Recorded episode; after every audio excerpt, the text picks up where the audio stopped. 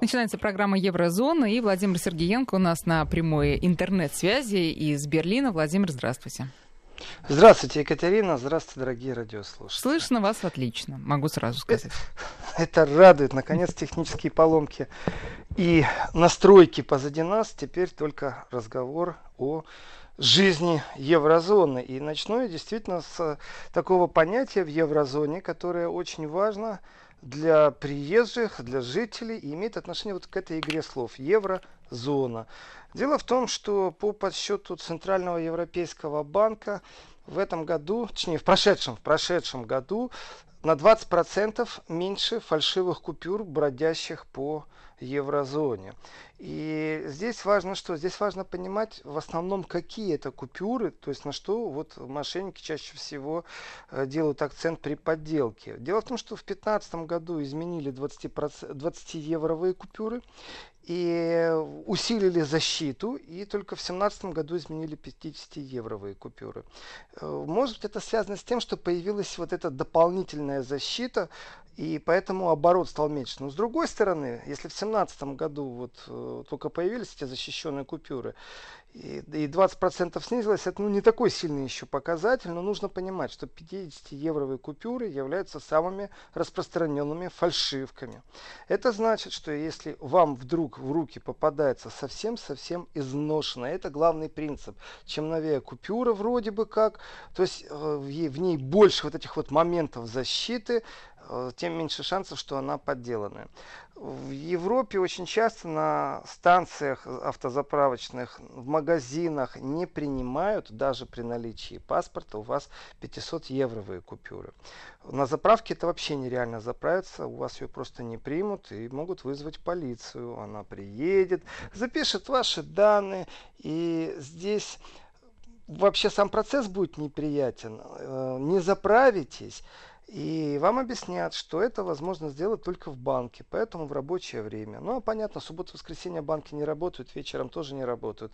Можно застрять надолго. И если так получилось, что вы уже заправили бензин, а нечем расплатиться, то вы ехать не имеете права на машине, пока не расплатитесь. Это будет расценено как кража.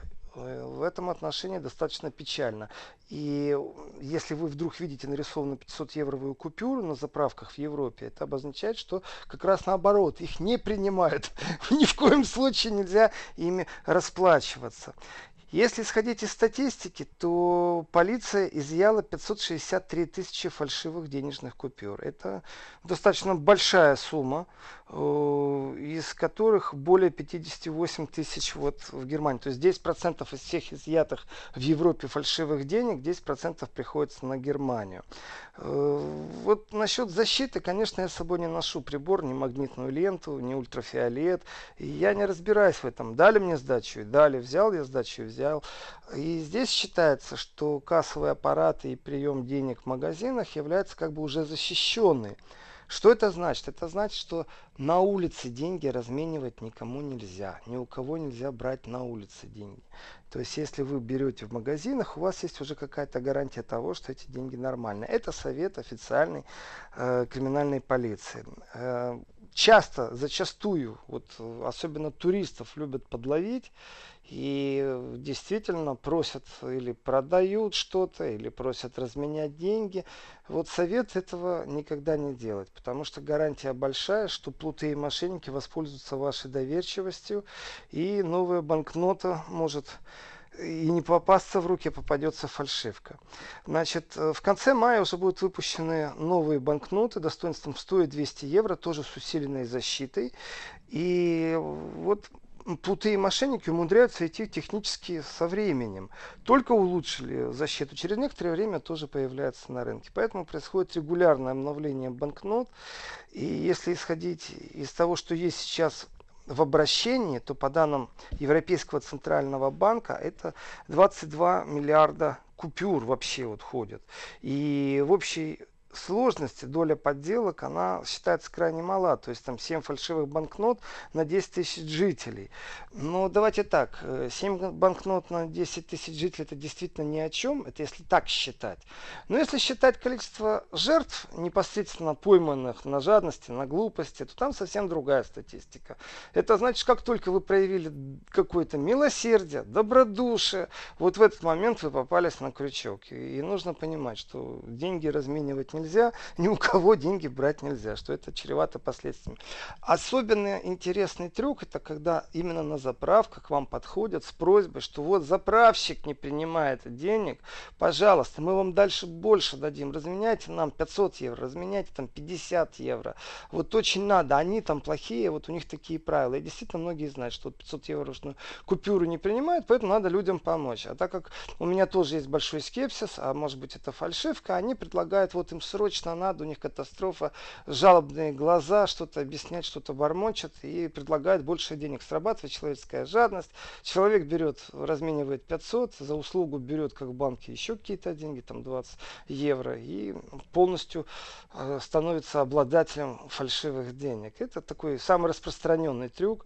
И полиция говорит, пожалуйста, вот в последнее время усилились особенно вот туристы, которые на машинах, усилились мошенники в этом направлении. Э, как правило, еще такой признак, мошенники э, не владеют языком страны, в которой они это делают. Здесь не хочется, конечно, задевать какую-то страну, но, как правило, это те страны, которые в Евросоюз вступили позже всего. То есть не старые закоренелые, это не люксембуржцы, не голландцы, не французы, не немцы. Это вот из новых стран, что с юга, что с востока. И вот представители этих стран, как правило, являются те, кто э, вот нечестным путем зарабатывают, а нас с вами просто обманывают. Екатерина, вот э, с точки зрения туризма, у меня такой вопрос к нашим зрителям. Были, были ли уже жертвы у них? Если я получу обратную связь, вы же можете э, Конечно, да, друзья. Да, давайте мы объявим наши координаты. Напомним, 5533 для ваших смс-сообщений и 903-170-6363 это номер нашего WhatsApp и Viber. Можете действительно писать, вдруг и у вас были такие случаи, когда вы э, стали невольным э, соучастником этого э, преступления, и э, к вам в руки попали каким-то образом э, фальшивые деньги, евро, пожалуйста, пишите, а, и будем обязательно об этом рассказывать. Владимир, а у вас-то были такие случаи? Да, конечно, э, но не с точки зрения, что я попадался на этот крючок, ну, достаточно часто на заправке предлагали на каком-то ломано непонятном европейском языке два слова английских, два слова немецких, два румынских, два польских, два чешских. Предлагали, э, вот как правило, больше 500 евро э, с просьбой просто заправить им бак, вот рассчитаться как угодно, что угодно, любой контакт, лишь бы ты проявил какое-то сочувствие. И, как правило, в этих операциях постановочных, таких театральных, я бы сказал, присутствуют женщины. Это не то, что такие, знаете, такие мужчины в татуировках, татуировка, которые подходят тебе и говорят, мужик, разменяй мне деньги. Нет, не так. Это женщины, которые попали в тяжелую ситуацию, могут быть дети в машине. То есть абсолютно такое беспардонное, я не знаю, игра на человеческих чувствах, вот на сострадании человеческом. И, скажем, ну на меня не сработает, да, то есть, если даже сработает, и это был один единственный случай, когда я предложил сесть в машину, поехать, конечно, до ближайшего места, потому что есть такая штука, можно засунуть э, банковскую купюру в банкомат, если я хочу, например, внести деньги на свой счет, и сказать, что я не всю сумму хочу вносить, ну только часть. Тогда получается автомат съест у меня 500 евро, а сдачу даст, например, 450. Тем самым произойдет размен. Ну а 50 я могу свои добавить. Э, дело в том, что в таких случаях банкоматы съедают купюру. Если э, у вас карточка банка, значит вы резидент этой страны в любом случае. Э, потому что внесение на свой счет э, невозможно на кредитку, если вы иностранец. И в этом случае седает, потом вы получаете уведомление, что ваша купюра изъята, проходит проверку, и если у вас это закономерно, рано или поздно, конечно, постучаться в двери э, силовики. Э, ну, как правило, вот мошенникам, когда говоришь, поехали в банкомат, они, у них интерес пропадает, то ли деньги находятся, то ли им не нужно, в общем, они разворачиваются, уходят. Так что жертвой я не был, но попытка втянуть э, меня в, в такое было. Ну, а Второе, а, вот в да, ходе, извините, в, просто в оборот денежный, да, вам условно там где-то в каком-то, даже не магазине, супермаркете, а может в какой-то ловчонке сувенирной дают сдачу. Вы же не знаете, что это за деньги. Потом вы приходите в магазин, а вам говорят, извините, знаете, вы фальшивомонетчик, или, по крайней мере, располагаете такими деньгами. Не было такого? Э, такое было, такое было. Я писал объяснительную. Э, у меня были изъяты купюры, которые я действительно положил через банкомат на свой счет. Я должен был писать. Они были изъяты, и мне, непонятное дело, их никто не компенсировал. Они были фальшивые, э, и как бы путь их проследить нельзя. Получается, я должен доверять органам, банку, что аппарату, что купюра изъята, и она фальшивая. Это была действительно сдача из другого магазина. Мне дали ее как раз на заправке, э, как раз на границе с Польшей. И все это вот так вот, ну, скажем, было в рамках разумного. Я даже думаю, что она была настолько хороша, эта купюра, что на заправке ее взяли, и тут же мне ее дали как сдачу. Не больше, не меньше. Ну, вот есть такое слово «попал». Действительно попал. И ничего с этим не сделаешь. Да, но я должна сказать, что вот по поводу 500 евро, э, насколько я вижу, это буквально новость последних дней, э, в 17, по крайней мере, странах уже перестали выпускать такие банкноты, а к маю этого года э, и все остальные страны перестанут выпускать банкноты по 500 евро, самые крупные, да, евробанкноты. Э, ну и я так понимаю, что расплачиваться пока, естественно, ими можно, но в какой-то момент они будут из обращения э, полностью как раз Изъяты, это связано. Да, да это да? связано как раз с тем, что а, самые подделываемые это купюры по 500 а, евро. Ну что ж, а, тут вот в интернете приводится несколько способов, как все-таки распознать фальшивую а, банкноту. Может быть, э, Владимир, вы тоже этими способами пользуетесь. Ну, самый первый, самый легкий, это все мы знаем. Надо посмотреть да, на свет, посмотреть, какие там голограммы, какие там а, полоски и так далее, водяные знаки. Ну, то, что она должна хрустеть при сгибании, это тоже понятно. Но есть еще и более такие хитрые приемы. Например, вот э, с 2013 года Европейский Центробанк выпускает банкноты с некими некими отличиями. Например, там есть новые страны Мальта и Кипр, поскольку да, эти страны как раз вот недавно вступили сравнительно э, в Евросоюз, так что ищите вот эти страны. Ну и есть еще несколько способов, так что если вам ну, делать особо нечего, можете заняться изучением своего кошелька в этом смысле. Мы с вами туристы, мы не занимаемся профессиональным пересчетом денег, мы не сотрудники банка, ни магазина, ни ломбарда, который имеет большой оборот. В принципе, сотрудники имеют имеют в Германии такой специфический карандашик. Я не знаю, что он делает, но они делают такой, проводят по купюре и говорят, ок, хорошо, забрали. Э, что делает карандаш, я не знаю. В старые времена были брелки с ультрафиолетом в большом количестве, но я так понимаю, что преступники научились давно уже поделывать то, что флуоресцирует э, под ультрафиолетом, поэтому отпала необходимость. И это можно судить, потому что вот брелков больше нет, практически на каждой заправке по 2 евро они продавались. Нет их больше. Но, не, не но интересовались, что грозит фальшивомонетчикам? Я вот знаю, что в музее э, Риги, э, историческом музее, там рядом с Домским собором есть прекрасный музей, а там лежит просто-таки э, левая рука фальшивомонетчика, сохранившаяся аж с каких-то там 16-18 века в назидание потомкам, да. Это в смысле отрубленная, что ли? Ну, да, думаю, да. Вот. А, жесть. Что... Да, Насчет да. руки это жесть. Я знаю, что есть э, книга Э, которая меня удивила вообще по сути. Фальшивомонетчики в ГДР. Потому что для меня, кстати, не Федеративная Республика Германии являлась каким-то таким символом, знаете, э, четкости, порядка, а именно ГДР. Для меня ГДР, как это исторически сложился, что это символ, там нету ни фашистов, хотя тоже это было, что там нету уголовников, никто не ворует, никто не поделывает деньги. И я имел честь общаться с э, главой МВД ГДР, Кемеровским, давно-давно-давно брали интервью. Э, и одна из книг была, которую подарили, там много книг нам подарили, и вот одна из книг была это «Фальшивомонетчики в ГДР». То есть всегда находятся во все времена э, те, кто умеет подделывать, и ничего мы с этим не делаем. Как бы государство не отслеживало, как бы барабаны с водяными знаками э, продавали бы только государство государству, все равно находятся те, кто умеет делать, как-то краски смывают, понимаете.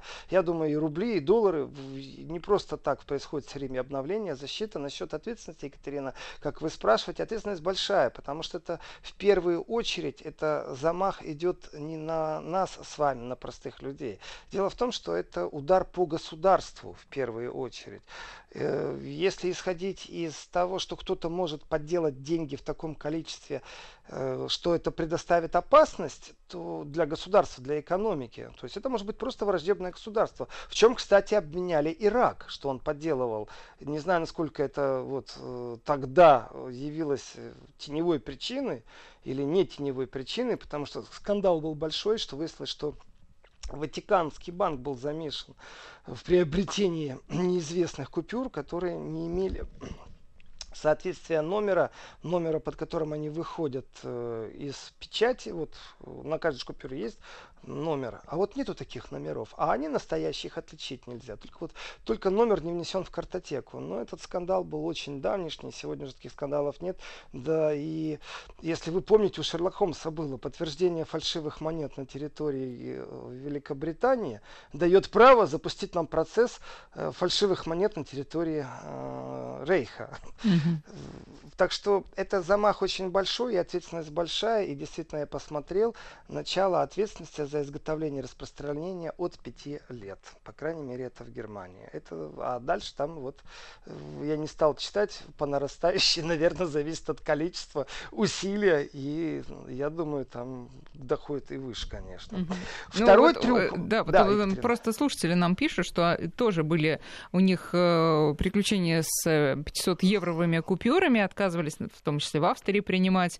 И, э, ага, вот самый простой способ как э, отличить э, купюру правильно от неправильной, послюнявить палец, пишет наш слушатель, и потереть подозрительную купюру, купюру, как правило, чернила пачкают. Ну, то есть это если поддельное. Если нарисовали только что, то значит чернила перейдут. Ну, Хороший, простой способ потереть пальцем. Ну, в принципе, там, если ты смотришь э, под э, углом определенным, вот в европейских купюрах, есть такой блик, как бы повторение вот этой карты евро или там портретов. И нужно этот блик словить. Он достаточно тяжел в исполнении. Это вот такая специальная краска, которая внутри по молекулам действует еще как зеркало, разделяет лучи. И, в принципе, это такая гордость создания такой краски. Не все государства имеют э, возможность печатать такие дорогие купюры. Но вот что касается 500 евро, я бы перешел от 500 евро, которую, да, действительно опасная купюра, я бы перешел к другому мошенничеству, которое очень распространено, и здесь оно имеет отношение к России в большом количестве. Дело в том, что вот вы назвали Екатерина Мальта, и у меня прямо аж в голове хлопнуло, обязательно нужно об этом рассказать. Мальта, Кипр, новые государства, вы знаете, есть такое понятие «золотой паспорт». Золотой паспорт, э, критика Евросоюза, она распространяется как раз на Кипр и на Мальту, что в этих государствах можно приобрести гражданство страны просто за деньги. Если э, гражданство в Германии, например, в Австрии, связано с тем, что вы должны сдать экзамен на знание языка, на понимание культуры, даже вопросы в этом экзамене существуют у демократических нормах. Элементарные вещи, какой флаг твоего города, на ратуше твоего города, где ты прописан, развивается. То в случае с Мальтой и Кипром большая критика в Евросоюзе хотя они плевать хотели на эту критику, имеют право, э, потому что нету никаких правил, приписывающих те или иные правила по выдаче гражданству. Так вот, покупка гражданства тоже является как бы палкой о двух концах. С одной стороны, инвесторы получают гражданство Европы. Инвестор, получив гражданство Европы любой страны в Евросоюзе, автоматически имеет право на э, ведение деятельности трудовой, то есть он может быть нанят по найму. Работать это чуть другое, чем быть бизнесменом, соучредителем какой-нибудь фирмы. И вот по найму сразу получаешь автоматическое право на работу в Евросоюзе. Конечно, смешно рассуждать о том, что при инвестиции в 5 миллионов кому-то нужно вроде бы как зарплатное место вроде бы как бизнесмен. Нет, неправильно, потому что некоторые акционерные компании предлагают такую зарплату, что эти э, инвестиции являются просто легализацией. Э, капитала. И в этом отношении дискуссия сильна, насколько это коррупционная схема, насколько не коррупционная схема. И критика, которая звучит в сторону Мальты, в сторону Кипра, мол, вы за инвестиции продаете гражданство, она ну, не слышна. Потому что Кипр заработал 4,5 миллиарда в прошлом году на паспортах. Это замечательная вещь. И когда такие суммы идут в обороте, знаете, э, все, что нужно, это вложить 2 миллиона евро в недвижимость на Кипре. И Кипр имеет такую специфическую систему после того, как жутко стали критиковать банки Кипра и вот эти вот все офшорные компании. Стало известно, что Кипр э, долго не продержится и начнет сливать всю информацию по деньгам с офшорах, со всех банков, то желающих получить кипрское гражданство стало меньше.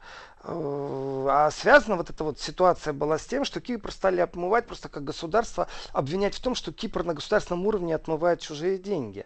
И ну, Кипр не выдержал критику, сказал, что он вносит определенную прозрачность в банковскую систему. Не все банки подключились к этому, 99%. Остался там один-два банка, которые сказали, что они не будут разглашать и пройдут все процедуры судебных издержек. Если будут санкции, значит санкции. Но они гарантировали клиенту неразглашение тайны поэтому только в случае запроса прокуратуры по решению суда они будут предоставлять, а не так, что вы знаете, кто-то из Минфина США залез в компьютер и уже читает, кто и сколько имеет э, денег на Кипре.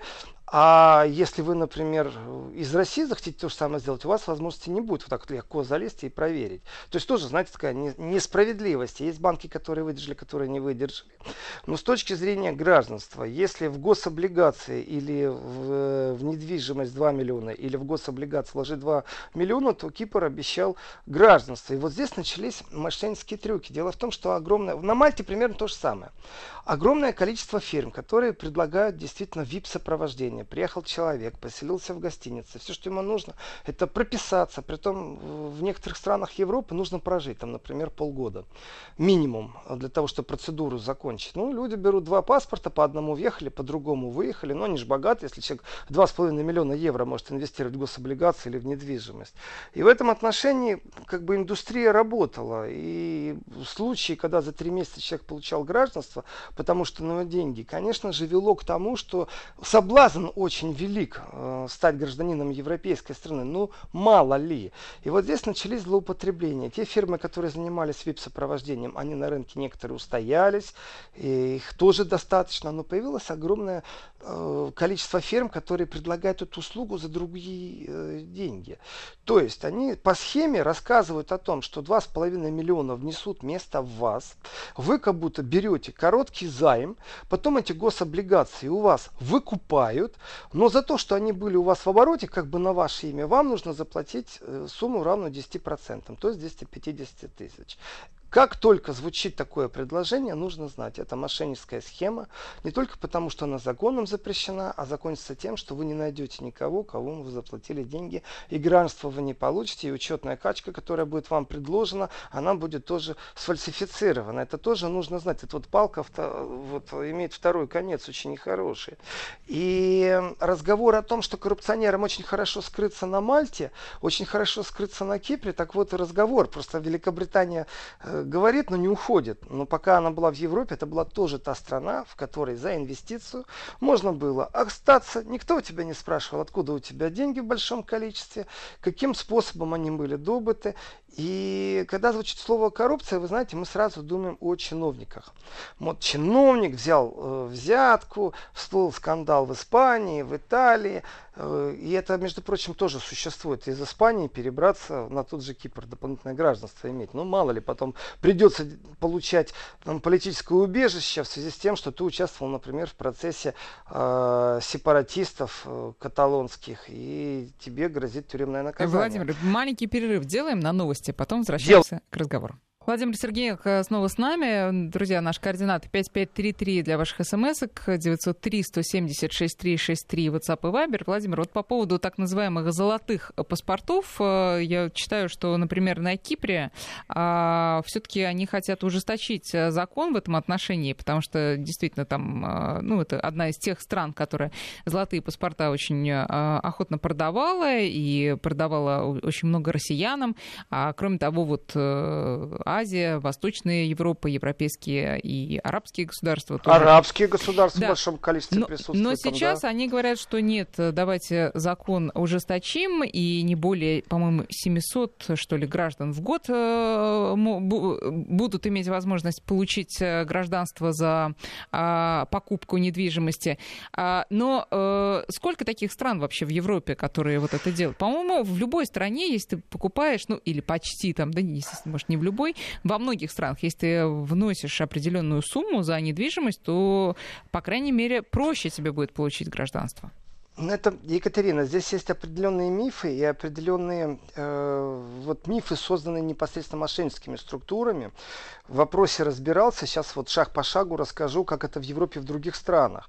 Э, по поводу Кипра и ужесточения Кипра разговор давно идет, что на Кипре будут ужесточения, сильные ужесточения. Это связано не только с требованием прозрачности к банковским структурам, но это были все предупреждены. Это связано с тем, действительно, что вырабатывается определенная вертикаль, чтобы был общий подход пока что страны сопротивляются. И дело не только в Кипре. То есть Кипр единственный, кто заработал вот с 2013 года 4 миллиарда. Это большие деньги. Притом люди, которые там получают гражданство, они, как правило, там не находятся постоянно. Приехал, отметился, гражданство получил, паспорт есть, все достаточно. Больше ничего не надо ни от страны, ни от острова. Но, например, был случай, когда бразильцы в Португалии точно так же получили. Так вот, я вернусь к понятию коррупционности и потом шаг по шагу расскажу, как э, вообще происходит и какие есть закономерности, законы, какая правовая база. Дело в том, что коррупция связана, конечно же, с чиновничеством. То есть, когда человек э, злоупотребляет своим рабочим местом, государственной должностью, и где-то там зарабатывает, налогом у него деньги не определены, непонятно, откуда у него вообще не взялись. Тогда это коррупция. Но есть же и бизнесмены, которые вне коррупционных схем зарабатывают, ну, например, отворачиваются от э, налогового права, то есть э, делают уголовное преступление. И вот здесь вот у меня большая проблема. Вы знаете, когда государство одной из, э, скажем, любой стран, которая потеряла в налогах определенную сумму, обращается в Европу, в Евросоюз, то, как правило, Европа в этом отношении себя изображает определенную дурочку. Мы не знаем, чем вам помочь, у нас нет механизмов. Ну как же нет? Вот у нас человек, непонятно откуда, имеет деньги. С точки зрения налогообразования, значит, у него где-то есть побочный доход. Уже что-то не то. Ну, начнем с того, что пусть заплатит, потом будет прокуратура разбираться. Европа в этот момент не имеет инструмента, чтобы повлиять на свои же э, вот, участниц страны, которые внутри. И в этом отношении получается, можно легко войти в серую зону, спрятаться. Мало того, как только ты стал гражданином, на основании закона. Не как-то там, знаете, обманув государство, а законно получив, заплатил, получил. Тебя это государство больше не выдает. И когда государство Мальта, Кипр прикрывает глаза на то, откуда взялись деньги, здесь я опять вернусь к Великобритании. Вот сейчас почему-то они решили активизироваться и прийти к общему знаменателю. То есть э, докажите, откуда вы взяли деньги, докажите, что там, где вы живете, что вы заплатили все налоги. Это очень важный момент. После чего из этих чистых денег нам заплатите, и точно так же в наши банки, пожалуйста, размещайте чистые деньги. С одной стороны, это пока что только желание, и оно абсолютно справедливое, это желание. Ну, так еще в Евросоюзе кое-кто сопротивляется, но не сильно. А с другой стороны, вы знаете, мне кажется, что поток таких бешеных денег остановился, что он в прошлом, что теперь можно себе позволить, после того, как все удрали, все, кому нужно, коррупционеры, те, кто не платят налоги, э, вот эти из арабских стран там идут разговоры о миллиардах, которые не были заплачены, то в этом контексте, знаете, уже насытились, теперь можем позволить себе определенные изменения законодательства. Поэтому я не симпатизирую. То есть давайте вы не изображайте себя бюрократов, которые не знают, что сделать с этой ситуацией, а просто измените законодательство. То есть иногда у вас есть эта вот брюссельская вертикаль, а иногда ее нету. Вот в данном случае ее нету. Что касается вида на жительство и гражданства, это, конечно, разные понятия. И здесь есть мифы. Почему? Потому что многие думают, например, приобретя недвижимость в Германии, человек автоматически получает вид на жительство. Нет, это не так. Э, по закону Испании, да, вы приобрели э, недвижимость, э, пожалуйста, все, имеете право на вид на жительство. И тоже там огромное от, количество... От 160 тысяч евро, вот я смотрю. Ну а... да, не просто так вы там коммуналочку приобрели, комнату в совместном пользовании. Здесь страны стали выравнивать немного инвестицию, и ну, даже и понятно это где-то. И не требует, вот как Мальта, например, она, она не требует, чтобы вы э, имели постоянное место на жительства, при этом находились в этой стране. В принципе, фиксировать нужно прописку. То есть приехал, прописался и уехал. Месяц пробыл прописан три месяца, приобрел недвижимость, клерки все тебе сделали, и ты получаешь этот вот ПМЖ. То есть визу, по которой можно неограниченно находиться в стране, которая вам выдала. Почему это важно? Потому что в шенгенской зоне вроде бы как с визами у всех все в порядке. Но зачастую люди приземляются с испанской визой в Гамбурге, а им говорят, нет, летите туда. Вот у вас первая страна визита должна быть там. И когда уже ты понабирал штампов, то после первого визита, который должен быть обязательно в ту страну, которая вам выдала визу, вроде бы как... Э, можно приземляться везде, но каждый раз происходит одно и то же. Люди забывают, когда получают в новый паспорт новую наклейку с этим видом на жительство, и опять же э, те же самые приключения. Так вот, в Германии, если вы получили э, недвижимость в свои руки, то вы имеете право по закону приезжать раз в год и проверять, все ли хорошо с этой недвижимостью. Вы имеете право ваше доверенное лицо контролировать, вы имеете право поручительство дать человеку, который занимается вашими налогами, аудитору, но вы не имеете права и даже повода нет на то, чтобы получить ПМЖ. Другое дело, что если вы инвестировали деньги в немецкую экономику, если вы соучредитель фирмы, которая приносит прибыль и содержит рабочие места, при этом тоже оговорено, сколько рабочих мест, закон все время меняется, и скажем так, тяжесть проверки и время проверки отличается земельно. Одно дело подавать в Берлине и ждать год, совсем другое дело где-то в провинции, где-нибудь там в Нижней Саксонии, потому что там не такое огромное количество людей не со всего мира подают на ПМЖ. Совсем третье дело будет, если вы подадите это в Австрии. Процедура прохождения регистрации совместных юридических лиц, э, а также получение последующего права на трудозанятость является гарантом ПМЖ но, например, в законодательстве Германии четко прописано. Вот если вы являетесь ценным сотрудником для любой немецкой фирмы, и очень хочет эта немецкая фирма платить вам зарплату, то немецкая фирма не имеет права вот так вот взять вас и нанять на работу. Это связано с тем, что были огромные злоупотребления в среде гастарбайтеров. Эту же модель потом переняла Австрия.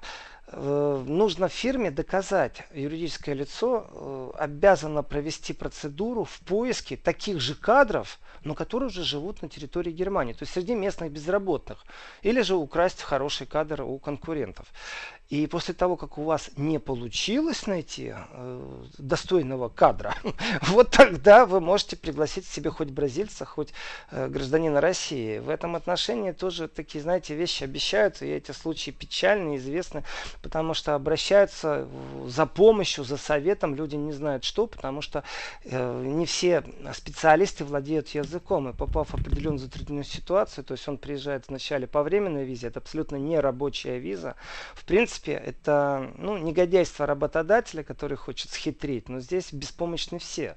И через суд тяжело что-то доказать, и не через суд. То есть э, при оформлении документов, если человек выезжает на работу, это очень важно, чтобы это было зафиксировано, что он едет на работу, а не, знаете, по туристической визе, а потом мы оформим. В принципе, по туристической визе, если вы приехали и даже провели семинары, заработали деньги, это уголовно наказуемое деяние, потому что вы не имели права на трудовую деятельность деятельность. Вот это тоже такое, знаете, выездные семинары, это, в принципе, только уголовная деятельность. Не больше и не меньше. Не то, потому что вы налог не заплатили, а потому что вы не имеете права на работу. То есть тогда Разницы получается, нет, когда мы идем в посольство за э, визы, мы говорим, да, что мы едем да, Словно там да. семинар, хотя, ну, по большому счету, семинары работы не считаются во многих случаях. Но тем не менее. Но правоохранительными органами они могут быть рассмотрены именно таким образом. Если семинар не считается работой, тогда это процесс общения. Вы знаете, круглый стол это точно не работа.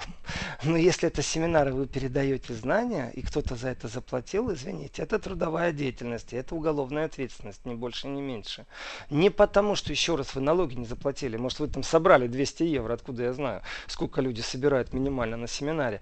Но я точно знаю, что просто любое практикование труда, оно должно быть разрешено. И здесь вы абсолютно правы. Если ты в посольстве получаешь э, визу, и ты едешь по туризму, то ты даже получишь вещей, не то что работы, даже расписаться не имеешь, потому что ты не ввел в заблуждение. Точно так же связано с учебой. Если ты едешь по визе, по которой тебе разрешили учиться, то ты максимум, что можешь себе позволить, это по учебной визе работать пару часов в неделю, а не полный трудовой день. Угу. Да, вот Владимир, сейчас, сейчас мы должны миграция. сделать э, короткий перерыв, буквально несколько секунд, и вернемся.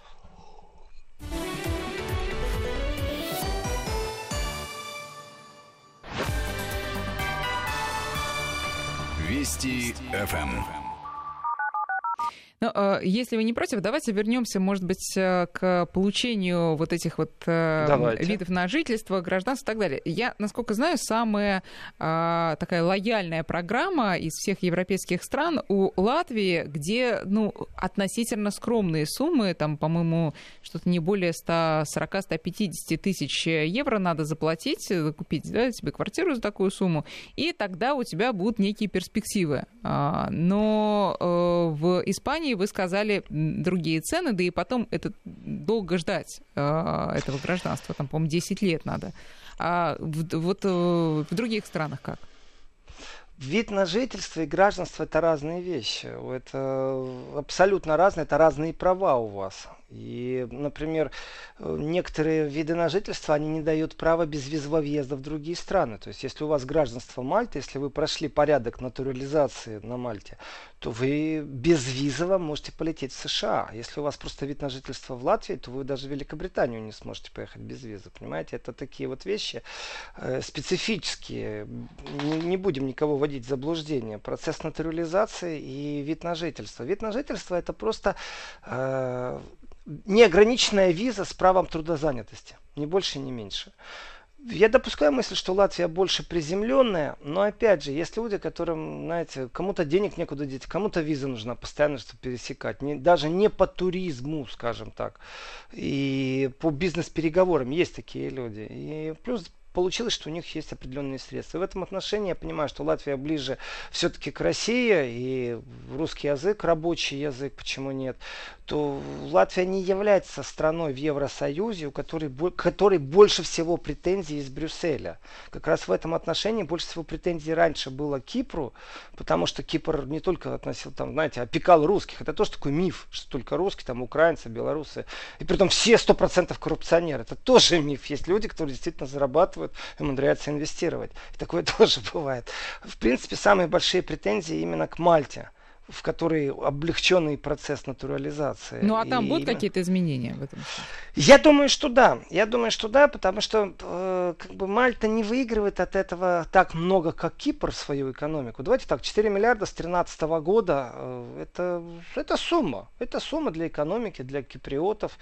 Э, это не огромное государство. У них что, есть производство какое-то особое, знаете? Нет у них особого. Ну, у них туризм. Просто и остров туризм, да. да, остров туризм. И вот они придумали себе такую деятельность, знаете, нишу, в которой они зарабатывают. И, в принципе, Евросоюз, ну как, э, что он может в альтернативу предложить киприотам, чтобы киприоты государство на чем зарабатывало?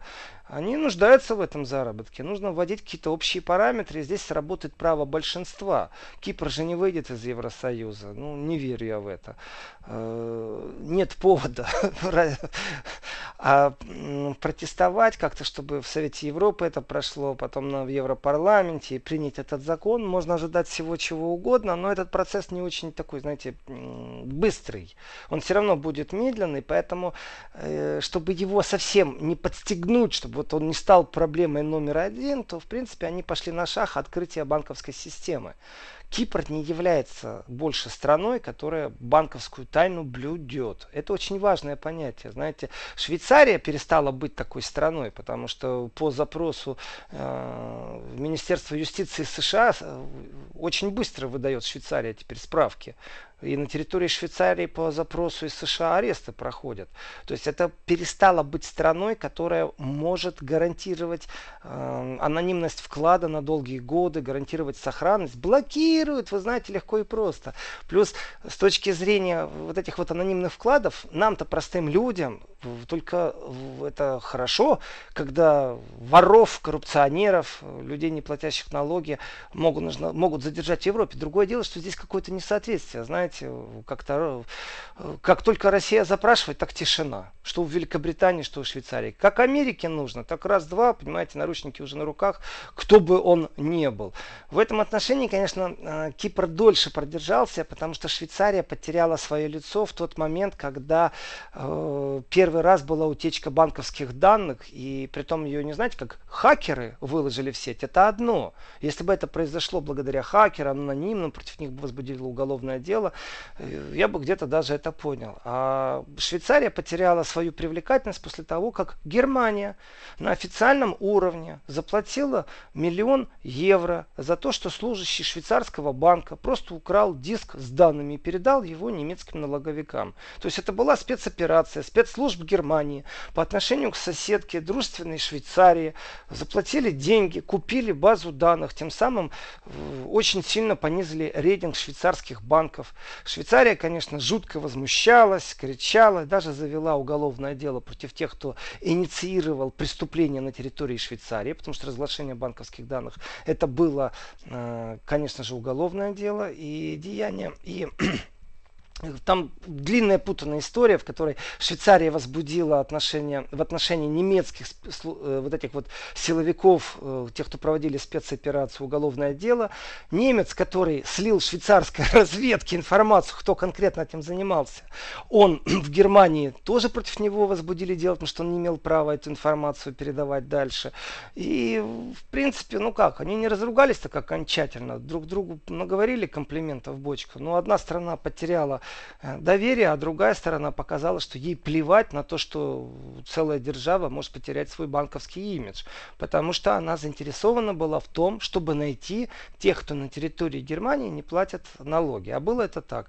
Была объявлена амнистия до такого-то и такого-то числа. Пожалуйста, все, кто хочет, может вернуть деньги, заплатить налог и не будет к нему никаких претензий. То есть не будет э, инициировано уголовное преследование и самое главное расследование. Просто заплати. А тех, кто после такого-то числа этого не делают, он будет подвержен и дальше э, полностью включается уголовное право. И вот в рамках этой вот большой такой громадной амнистии, которую объявляла Германия на возврат денег, которые утекли, вот э, они приобрели этот диск. В принципе, очень некрасиво по отношению к соседям. Э, но с другой стороны, а почему нет? Я представляю, если бы так поступила Россия, конечно, я бы сказал, молодцы, поступили так же, как и Германия. Но я думаю, вот в отношении России тут же бы санкции ввели какие-то дополнительные. Вот честное слово, по-другому не может быть. Швейцария в отношении Германии никаких санкций не ввела. Но это что касается вот э, нечестности в добрососедстве. А что касается паспортов, будем подводить потихоньку итог. Значит, натурализация, не натурализация. В принципе, тему я начал с фальшивых купюр банковских. Так вот, огромное количество фирм, которые предлагают на рынке, вы знаете, один из таких признаков, как оказался, это э, очень хорошая интернет-страница.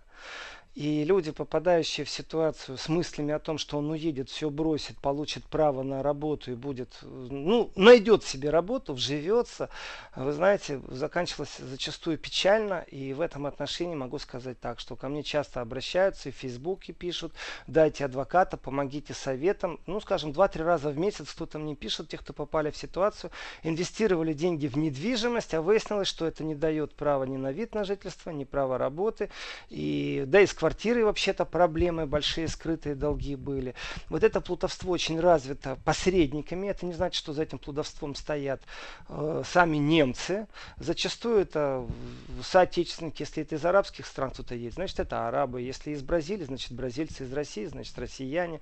То есть те, кто нащупали тонкую нить между тем, что человек хочет, и на том, что он не знает, где можно сыграть. И помочь таким людям практически уже невозможно. Уже все свершилось, деньги ушли, полиция никого не найдет. Мало того, если вы не понимаете зачастую закона и думаете, что вы квартиру завтра передадите кому-то другому, продадите, включается налог на спекуляцию по недвижимости. Э, Все-таки 10 лет нельзя продавать квартиру, если вы не маклер. И в этом отношении просто налоговое ограничение компанию. И люди, которые думают, ну ладно, пере... продал, ну потерял. Нет, вы вообще не вернете. Как минимум 40% точно теряете, плюс, как правило, на вас уже заработали эти плуты. И вы не получили ни вид на жительство, ни право на работу. В этом отношении, ну что я могу сказать? Нужно быть осторожным и искать тех, кто прошел через эту фирму, через этих посредников, что они рассказывают. То есть находить тех, кто благодарен, понимаете, не искать в отзывике, что говорят об этой ферме. Красивый интернет, красивые отзывы. Давным-давно все это налажено, как индустрия плутовства и мошенничества. Здесь именно нужно искать тех, кто прошел непосредственно опекунство со стороны этих посредников этой юридической конторы, что в Германии, что на Мальте, что в Испании, что во Франции, что в Австрии. И даже если есть облегчение визового режима для специалистов, то у вас при выезде из страны, в которой вы живете, так и будет стоять, что вас пригласили как специалист, и у вас рабочая виза. Это они отличаются по буквам там, А, Б, С, Д, Е, Ф. Культурная, рабочая, краткосрочная. И переспросить никогда не трудно. То есть не пробуйте лукавить с теми, кто вам дает право на въезд в еврозону. И не рассчитывайтесь большими купюрами. Это может привести к непониманию, как минимум. И не берите большие купюры из чужих рук, если это не банк и не магазин. Да, спасибо, Владимир. Будем считать, что эта программа была приурочена к 17-летию хождения евро, потому что именно в там, январе, по-моему, или феврале второго года э, мы вообще увидели эти деньги вживую. Да. Ну, в общем, да. А, спасибо большое. Сейчас у нас э, второй час через несколько минут еврозона начнется, а сейчас пока делаем небольшой перерыв.